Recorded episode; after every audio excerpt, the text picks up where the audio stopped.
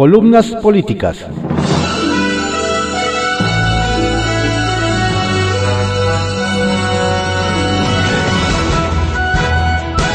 Continuamos con la audiosíntesis informativa de Adrián Ojeda Román, correspondiente a hoy, miércoles 4 de noviembre de 2020. Vamos con algunas columnas políticas que se publican en diarios de circulación nacional. Sobremesa, por Lourdes Mendoza, que se publica en el periódico El Financiero. La 4T pasó al banquillo y no salió bien librada. ¿Cómo leer 487 informes de auditoría sin sucumbir en el intento? La Auditoría Superior de la Federación, dirigida por David Colmenares, por fin pudo emitir la segunda entrega de los informes de la revisión de la cuenta pública 2019. Más bien, la primera, porque el COVID-19 le impidió hacer lo propio en junio de 2020. En esta segunda evaluación del primer año de gestión de gobierno, se publicaron 487 de los 1.287 informes de auditoría programados, dejando en suspenso los principales programas y proyectos faraónicos que se tendrán que informar a más tardar el 20 de febrero de 2021. Por mientras, y sin dos bocas, el tren Maya o Santa Lucía, la 4T ha pasado al banquillo y no salió bien librada. Existe el morbo por saber qué nueva maroma, pirueta o genuflexión harán los que no roban, no mienten y no traicionan para explicar los daños y perjuicios contra la hacienda pública. En cuanto a la opacidad se trata. Aquí el top 5 de instituciones y políticos que causan los mayores daños o perjuicios a la hacienda pública federal que la Auditoría Superior de la Federación no puede mencionar por nombre. No se salva ninguno o danza con oros. Según la Auditoría Superior de la Federación, en las 487 auditorías existen 31.900 millones de pesos de observaciones, de los cuales los gobiernos de Morena concentran el 70% de las irregularidades. ¿Qué óboles? Por cierto, déjenme decirles que los informes de auditoría se presentan con un sinnúmero de claves y acrónimos dignos de ser emulados por agencias de inteligencia como la CIA o el FBI. Pero si no lo ponemos en español, se puede ver cómo se distribuye el botín, perdón, los daños y perjuicios por los actores políticos que detentan el poder y las chequeras, aunque algunos digan que las escaleras se barren de arriba para abajo, o que ellos son diferentes, o que o que solo roban poquito, o cómo era. Ahorros para destinarlos al sector salud. ¿Para qué? Cada mañana escuchamos la cantaleta de que las extinciones de fondos, fideicomisos, programas e incluso venta de inmuebles y aviones se han canalizado y se seguirán canalizando al sector salud. Pero los desvíos más cuantiosos hasta ahora están en redoble de tambores, inhale y exhale, y échese dos fuertes de un jalón para seguir leyendo. En el Fondo de Aportaciones para los Servicios de Salud y el Programa de Atención a la Salud y Medicamentos Gratuitos para la población sin seguridad social laboral. Tan solo en las auditorías 167, 169, 556 y así menciona otras eh, auditorías, se concentran daños por 14.316 millones de pesos. ¿Qué será en 2020 en plena pandemia con los zafarranchos de Zoé Robledo, Ramírez Pineda, Juan Antonio Ferrer, López Gatel, el aviador Alcocer, identificando, descifrar el rompecabezas de los informes de la Auditoría Superior. Dentro del galimatías que traen consigo los informes de auditoría que no se redactan para ser a menos, hay que distinguir entre peras y manzanas, por aquello de que los actores políticos seguramente saldrán a decir que van a aclarar las cifras y que no pasó nada. Por ley, la Auditoría Superior de la Federación maneja diferentes promociones de acciones. Las más leves son las recomendaciones y solicitudes de aclaración que implican mejorar un proceso o justificar alguna cifra. Y las menos, menos benignas son el ejercicio de facultad de comprobación fiscal, PEPS, la promoción de, de responsabilidades administrativas sancionatorias, PRAS, y el pliego de observaciones, PO con los que se investigan evasiones fiscales, se imputan responsabilidades, daños y perjuicios. En el caso de la auditoría con mayores importes observados al top 5, hay 8 con promociones al ejercicio de facultad de comprobación fiscal. Hay 186 promociones de responsabilidad administrativa sancionatorias y 82 pliegos de observaciones. Y no bastará con despotricar por las mañanas, sino devolver al pueblo lo robado, sin robarle, como denunció Jaime Cárdenas antes de renunciar y prepararse para defenderse jurídicamente. O sea que la Auditoría Superior de la Federación saldrá con que todo eran aclaraciones. Las auditorías que faltan. Aún falta mucho camino para que la Auditoría Superior termine la revisión de 2019 con 800 auditorías en proceso. Entre ellas hay siete para el emblemático Tren Maya, en la que destaca la 1384-DE, al desempeño del proyecto del tren, así como la auditoría 1394-DE, acerca de la suspensión y cierre del proyecto del nuevo Aeropuerto Internacional de México. Si bien son docentes distintos, la auditoría tendrá que hacer un encuadre de ideas y conclusiones, si no quiere perder toda credibilidad. Pues déjenme decirles que, sugiero otro fuerte, ya en modo cruzadito. El argumento principal para dar por terminados los trabajos de Texcoco fue que se había incumplido con el Plan de Desarrollo, Nacional de Desarrollo PND 2013-2018 de Enrique Peña Nieto. Luego entonces, esa cantaletita de que yo prefiero el lago por medio de la famosa consulta Patito fue puro bluff, pues de acuerdo con las palabras del propio Jiménez Espriu, no encontraron evidencia alguna de corrupción. Saque botanas, de esas que odia López Gatel, palomitas, papitas, chicharrones o cacahuates, y otro cruzadito, o mejor que sean dos. Pues existe otro pequeño gran detallito en la 4T, y es que tren, el tren Maya, no me lo van a creer, tampoco se apega al Plan Nacional de Desarrollo 2019-2024 de AMLO.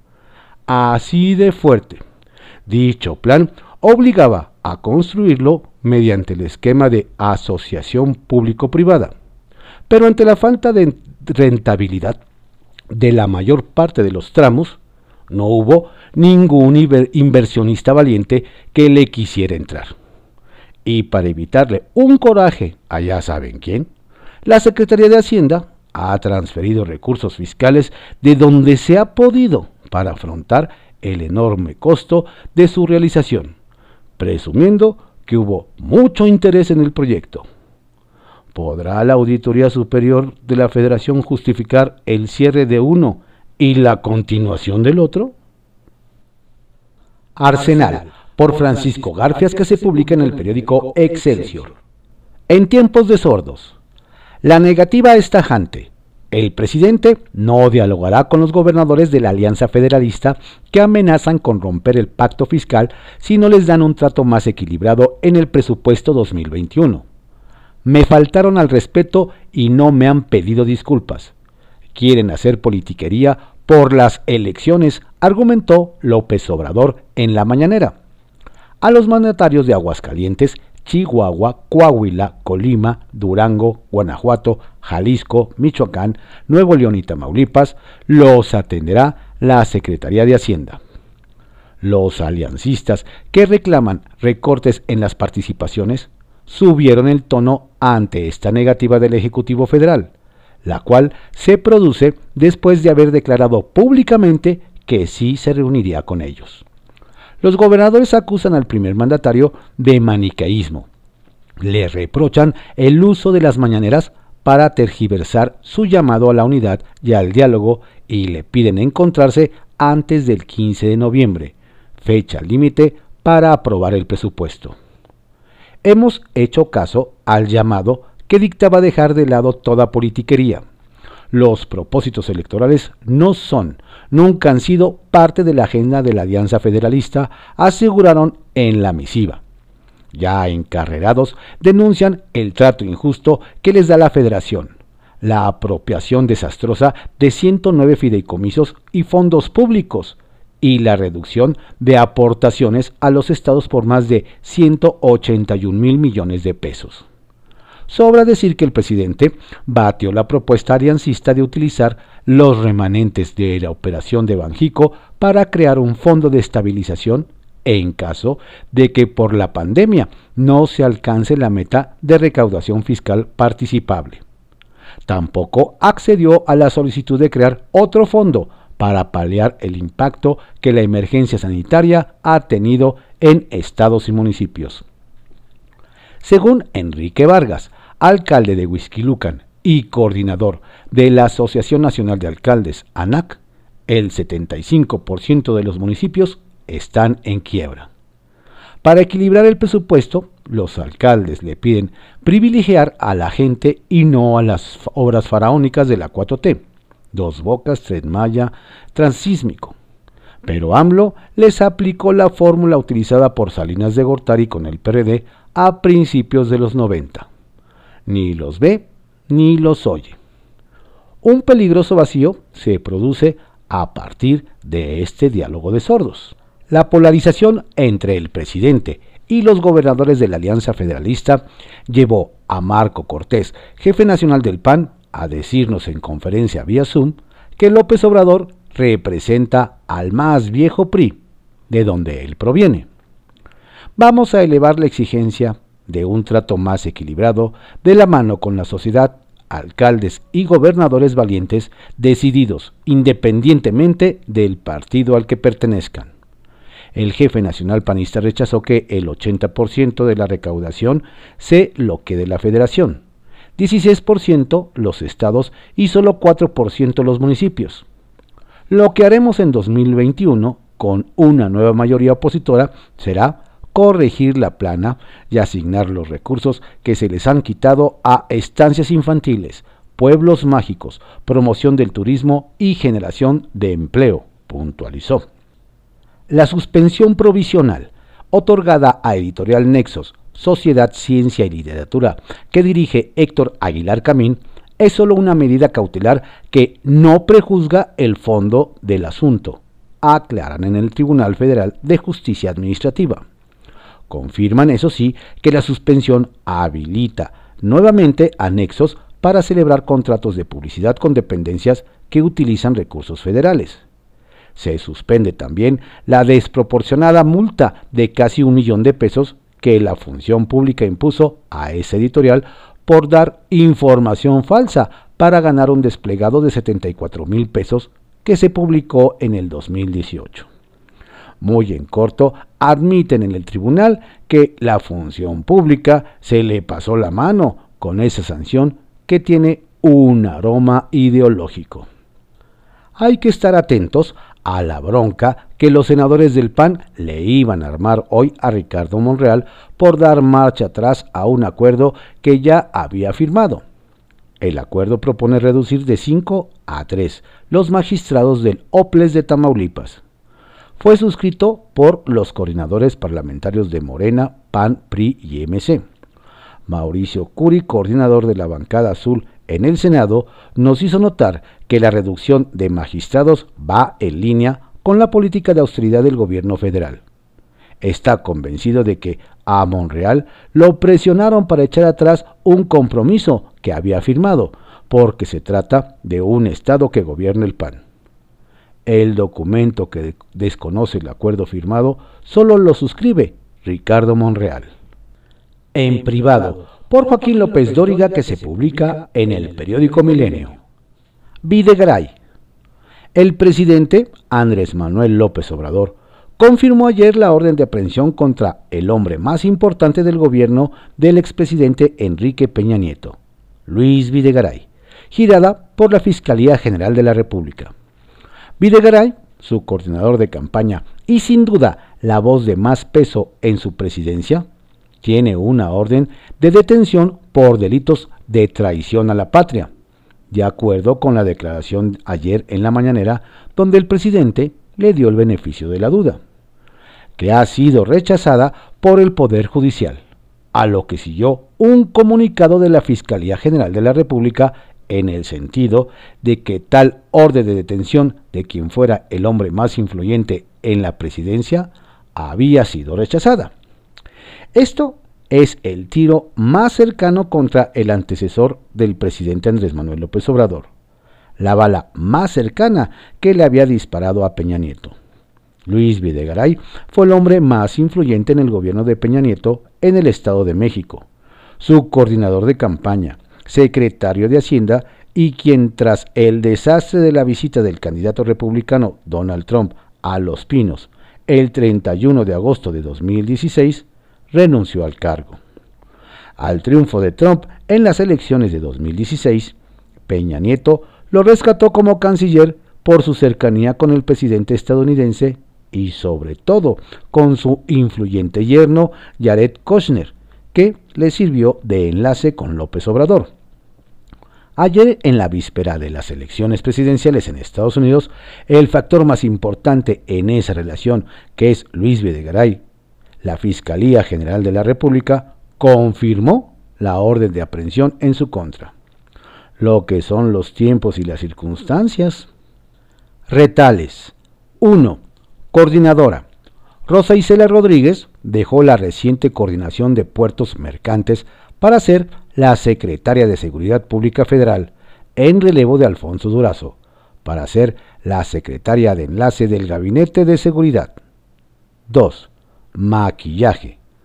Habla de la recuperación de la economía cuando en realidad solo tratan de asomar la cabeza del fondo insondable en que nos encontramos. Argumentos sobran, realidad falta. Y 3. Estrategia.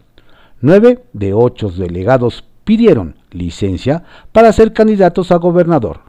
La estrategia presidencial que habían negado y que la realidad confirma.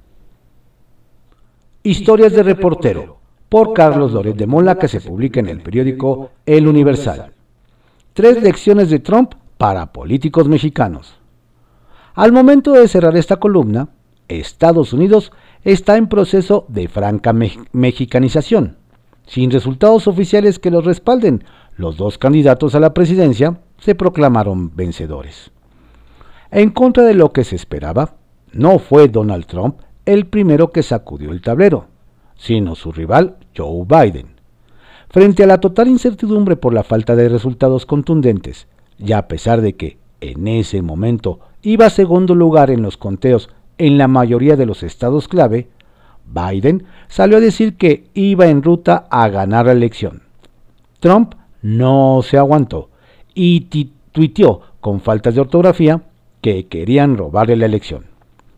El asunto empieza a descomponerse después de varias horas en que los actores políticos y mediáticos se comportaron con una inesperada mesura ante un esperado guion una elección competida, realizada en condiciones desafiantes e inéditas. Una noche larga y que terminará el martes electoral sin un ganador declarado. En la costa este de Estados Unidos concluyó el martes y en la primera hora del miércoles salió Biden y le respondió Trump. Y así el escenario más probable se complicó. A estas alturas ya hay algunas lecciones que se pueden desprender del resultado. 1. Gobernar mal puede no ser tan grave. A Trump le está yendo mucho mejor de lo esperado. Aun cuando pierda la elección frente al desastre en la gestión de la pandemia, es asombroso que no haya sido derrotado estrepitosamente.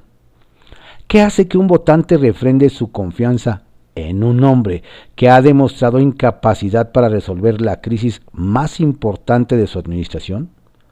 ¿Cómo es competitivo un hombre que ha despreciado la peligrosidad de un virus que ha matado a 250 mil personas? Era para que le pusieran una paliza. 2. No solo basta ser el anti. No solo basta con enarbolar el no a lo que hay, sino que es necesario explicar el sí a qué hay. Hay que tener un buen candidato que entusiasme, una oferta de futuro que despierte esperanza. Capitalizar el enojo contra un mandatario no basta tratar de posicionarse en política, solo por ser el anti. No garantiza un resultado holgado, aun cuando exista insatisfacción con el gobierno. 3. No es electoralmente rentable apostar por solo un sector de la población. Quizás sea la última vez que atestiguemos que Texas sea el bastión republicano. Lo cerrado de la votación en esta entidad es fruto de la diversificación de la población, particularmente por importante cantidad de latinos que viven en la frontera con México. Un electorado diverso es algo que solo va a crecer con el tiempo. Uso de razón por Pablo Irial que se publica en el periódico El Financiero. Trump pone en la incertidumbre a Estados Unidos. Anoche Donald Trump emitió un mensaje con el timbre de los malos perdedores. Me quieren robar el triunfo. El problema es que no se trata de un candidato cualquiera, sino de la persona que carga con la mayor responsabilidad institucional del país. Faltan millones de votos por contarse y el presidente ya alega fraude. ¿Qué mensaje manda eso al mundo? El peor, porque viene de la voz del presidente. Se quieren robar la elección, dice. ¿Tan débil es la democracia estadounidense que un partido opositor se roba una elección? ¿Ese es el país que predica en el mundo la democracia? ¿Qué lance tan peligroso? La tendencia fue la prevista arrancó Trump arriba por el voto presencial y luego Biden remontó en estados clave como Arizona y hoy amanece con un pie en la Casa Blanca. Aún no ha ganado, es cierto, y el resultado no se puede adelantar con solidez, pues falta que se cuenten todos los votos. Eso es lo que Trump no quiere, que se cuenten todos los sufragios y exige que el cómputo se pare cuando él va arriba. No, por anunciado, deja de sorprender. El presidente de Estados Unidos dio un golpe a la democracia, que hace cuatro años le permitió ganar, y que aún no lo puede convertir en vencedor. Lo dicho ayer por Trump es la señal que esperaban los grupos violentos y armados para sembrar el caos. Tal vez no suceda mayor cosa y es posible que impere la prudencia pero la irresponsabilidad fue mayúscula. Pensilvania, un estado llave para obtener la victoria, tenía delante a Trump por el sufragio presencial. No habían contado los votos por correo, más de dos millones. Falta por saber el resultado en otros dos estados clave de cinturón industrial, Wisconsin y Michigan. No es posible saber quién ganó la elección de ayer hasta tener esos resultados. La señal más clara de por dónde viene el triunfo es la declaración del presidente Trump ayer a la medianoche, fraude en curso. En contraste, vimos a un Joe Biden sereno y seguro. Paciencia, la victoria está cerca. Sea cual sea el resultado final, es increíble que un, que un país altamente informado y con los niveles de educación que tiene Estados Unidos haya dado una votación tan copiosa a un candidato que basó su campaña en la mentira. A estas alturas, una de la mañana de miércoles, Biden y Trump tenían posibilidades similares de ganar la presidencia. Era uno de los escenarios posibles, pero no deja de sorprender que la desinformación haya convencido a millones de votantes de que debían frenar el comunismo de Biden Increíble también que el equipo del candidato demócrata no haya tenido herramientas para contrarrestar ese argumento absurdo. Obama vino y volvió a venir a Florida para apoyar la campaña de Biden y solo atinó a pedir a la gente que acuda a votar. Lo mismo Biden, vota. Eso no dice nada y perdieron Florida con un engaño monumental. En otros estados ganó Trump porque creyeron en su discurso de que cerraría la economía. Mentiras que no pudieron ser suficientemente desmontadas por Biden. Esta semana tal vez sepamos quién ganó. Lo que sabemos desde ahora es que este es un país fracturado, roto con un antagonismo que costará muchos años recomponer aunque gane Biden. Tal vez deberíamos poner una alerta. País en la incertidumbre. Por aquí pasó el populismo. Estas fueron algunas columnas políticas que se publican en diarios de circulación nacional en la audiosíntesis informativa de Adrián Ojeda Román, correspondiente a hoy miércoles 4 de abril de 2020. Tenga usted un excelente día y por favor cuídese, cuide mucho a su familia. Si va a salir, mantenga su sana distancia y use el cubreboca.